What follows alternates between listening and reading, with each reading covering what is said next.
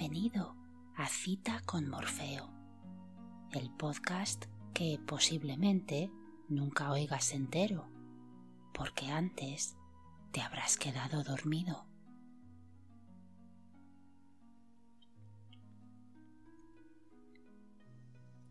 Yo soy Teresa y después de un paréntesis un poco más largo de lo deseable, aquí estoy de nuevo, dispuesta a intentar ayudarte a dormir. Tanto en el caso de que el insomnio te ronde de vez en cuando, como si es un problema habitual. Y para ello voy a usar un método clásico de toda la vida te voy a leer en voz alta. Si te cuesta coger el sueño y quieres probarlo, la verdad es que no tienes mucho que perder. Así que te recomiendo que des una oportunidad a esta cita con Morfeo. Quédate un ratito y, quién sabe, lo mismo te funciona y no llegas a escuchar el episodio hasta el final. Y tranquilo, si pasara eso, si me dejas con la palabra en la boca mientras te quedas frito, no me voy a enfadar, todo lo contrario, me voy a poner muy, pero que muy contenta.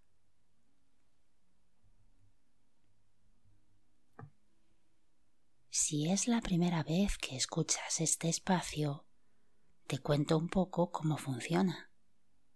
Una vez al mes, si nada se tuerce, voy a leerte un fragmento de un libro en voz alta, para que lo escuches en el momento de meterte en la cama y apagar la luz para dormir.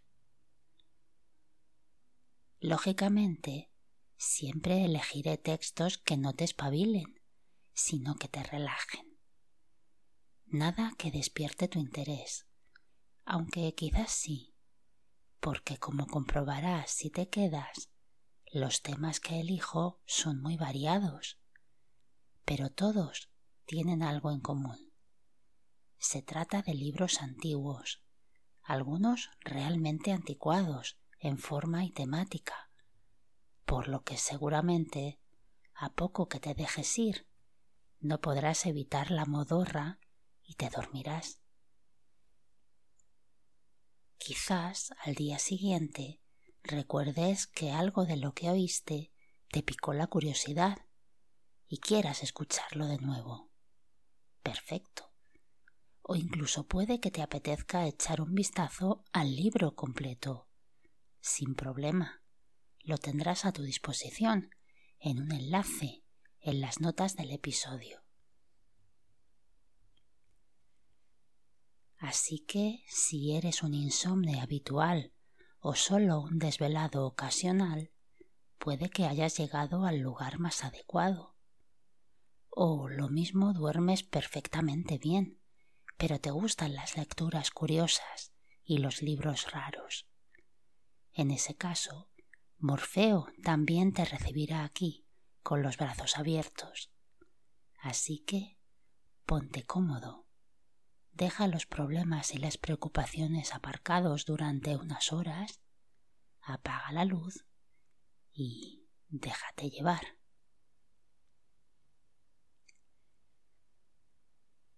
Esta noche viajamos hasta principios del siglo XIX, concretamente hasta 1816, un tiempo en el que el concepto de la higiene poco tenía que ver con el que tenemos ahora, dos siglos más tarde.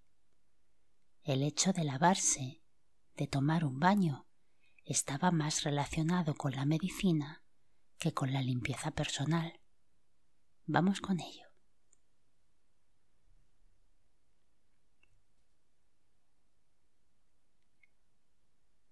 Baños de río, caseros y de mar excelencias del baño y reglas para bañarse, precaviendo en los casos comunes los excesos sin consulta. Nuevo medio para criar a los niños hermosos, sanos y robustos, y en ellos a la sociedad. por Ventura de Bustos y Angulo, cirujano y dentista que fue en esta corte. Madrid, año 1816. Imprenta de Villalpando, impresor de cámara de Su Majestad.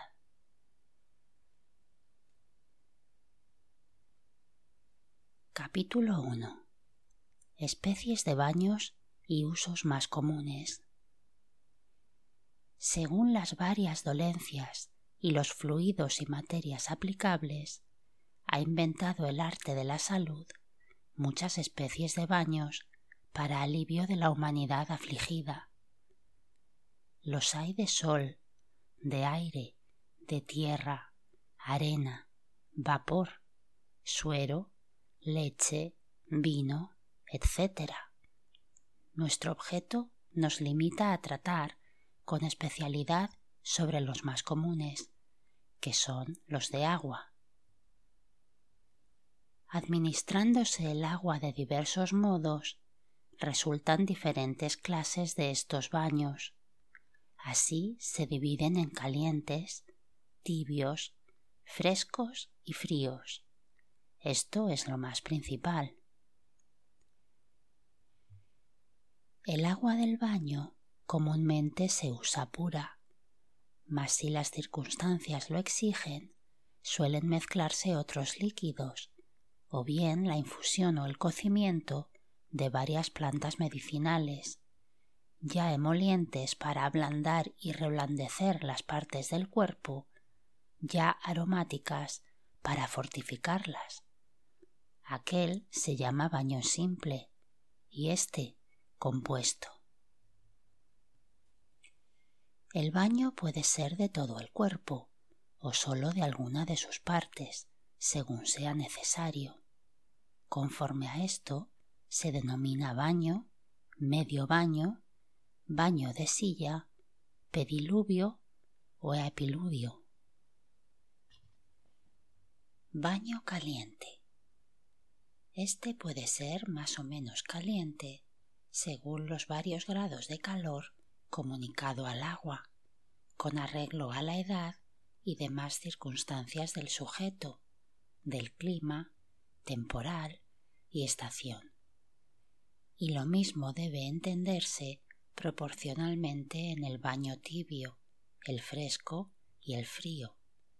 Su calor puede subir de 25 a 30 grados. 1. Los baños calientes son útiles para muchos males. Disponen a la excreción, si bien a veces pueden ser contrarios por resecar la naturaleza. Expelen los malos humores, adelgazan los gruesos, etc. Baño tibio. El calor de este baño puede subir de 20 a 25 grados y dista poco del común temple de la sangre.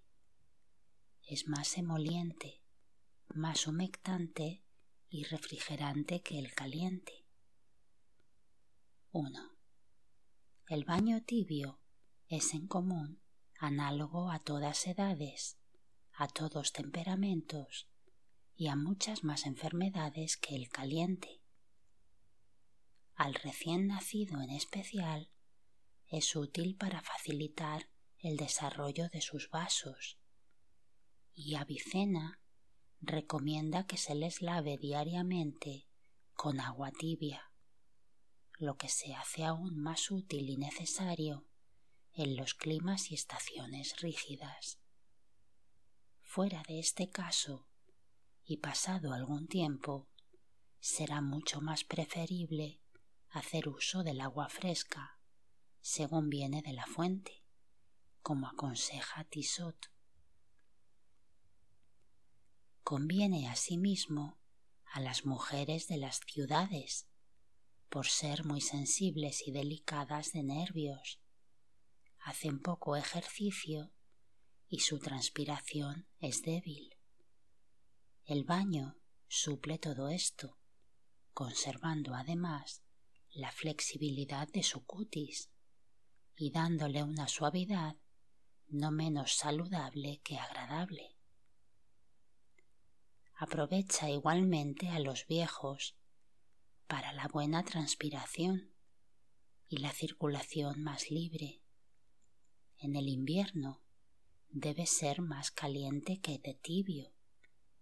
En fin, este baño es un auxilio poderoso contra la supresión de la transpiración y los innumerables males que se siguen. Baño frío. El baño frío y el baño fresco, de que luego hablaremos, se diferencian como la frescura y la frialdad. Uno y otro admiten más o menos grados. 1. Es alabado el baño frío para la buena transpiración para fortalecer los nervios y fibras débiles y hacer el cuerpo robusto. Es asimismo aplaudido para precaver de muchos males y curar otros de los más terribles. No sólo es propio de la Edad Media, sino también de la infancia, como a los seis o siete meses de su nacimiento con tal que el niño no sea extremadamente delicado en su constitución. Tissot refiere que los ha usado con singular efecto en personas de toda edad, aun en los septuagenarios. 2. Esto, no obstante, pide su uso discreción.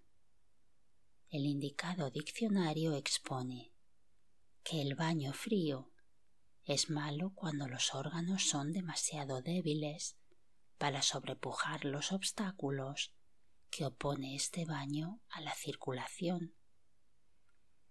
No conviene generalmente a las mujeres, y mucho más si hace poco que han parido o cuando están con la evacuación periódica. Son igualmente temibles en todos los infartos, y así hay varios ejemplos de haberse gangrenado algunas partes solo por haberlas aplicado agua fría.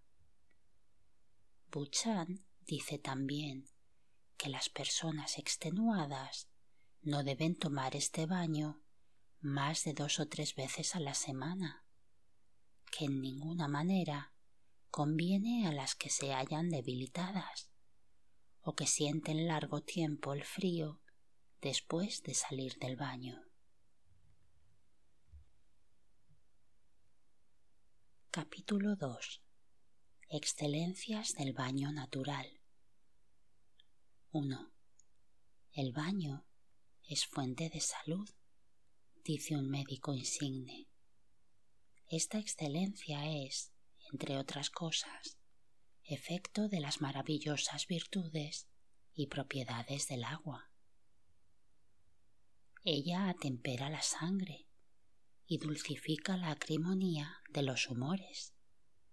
Es purgante, diluente, nutritiva, cordial, estomacal, excita el vómito, la evacuación, el sudor, la transpiración es, en fin, la panacea o remedio universal, en lenguaje del doctor Ríos y en frase de Conté, sacramento de la naturaleza. 3.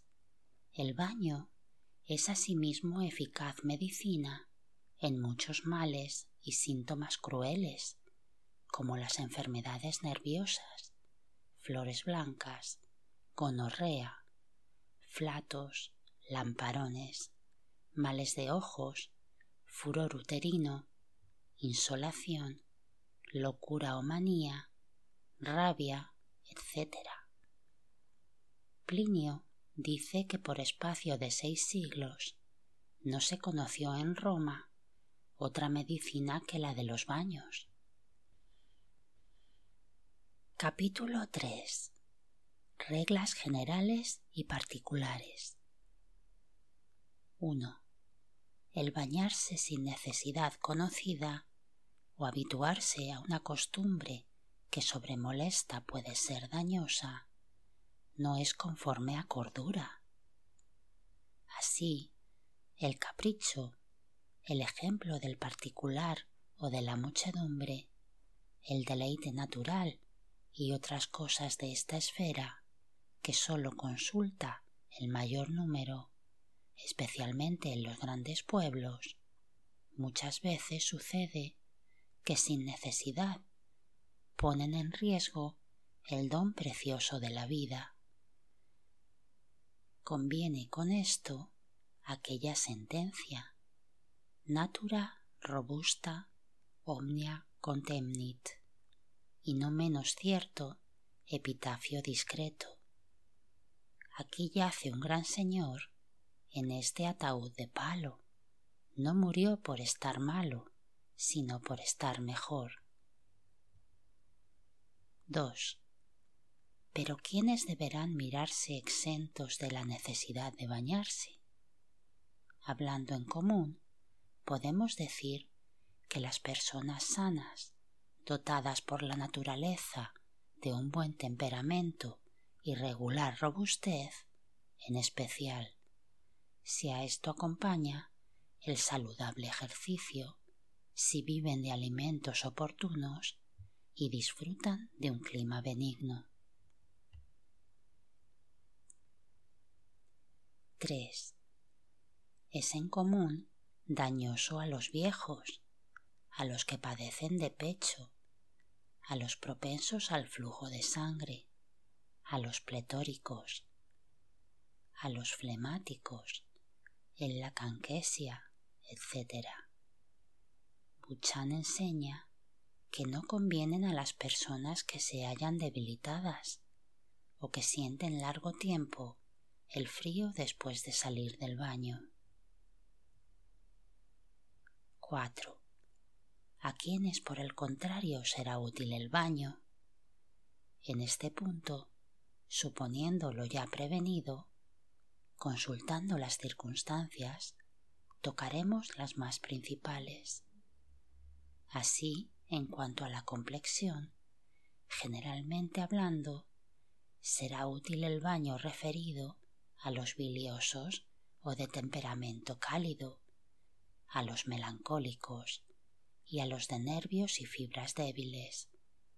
Pero siendo esta debilidad extrema, conviene al principio que el temple del agua sea muy suave y benigno, y que su frescura o frialdad vayan subiendo como insensiblemente en la serie de los baños. De lo contrario, serían nocivos. A los muy robustos, siendo efecto del agua propiamente fría el robustecer más y más, les acomodará también el baño de temple benigno. Conviene aquí advertir que a cierta edad la complexión y temperamento va decayendo como por grados, lo que debe tenerse presente para el buen uso del baño. En cuanto a la edad, es útil a la infancia y edad media. Algunas veces conviene también a los viejos el baño fresco más suave. Con esto se concilia el adagio de de cuarenta arriba, previniendo asimismo que los años no tanto deben medirse por el número cuando por la robustez y demás circunstancias del sujeto. Finalmente, aprovecharán en común los baños a los acostumbrados a bañarse, pues como dice el proverbio, la costumbre es otra naturaleza.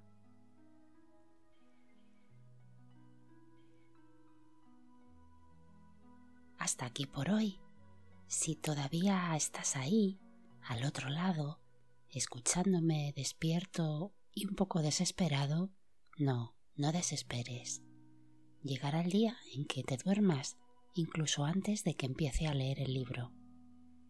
Porque toda rutina necesita su tiempo, y esto, aunque a veces parezca magia, no lo es, puedes intentarlo de nuevo con este mismo episodio o con los anteriores de esta cita con Morfeo. O con el próximo, porque dentro de un mes, si nada se tuerce, volveré por aquí a intentar que para ti dormir se convierta en algo natural y sencillo. Ahora sí, me voy. Muchísimas gracias por la escucha. Dulces sueños. Chao.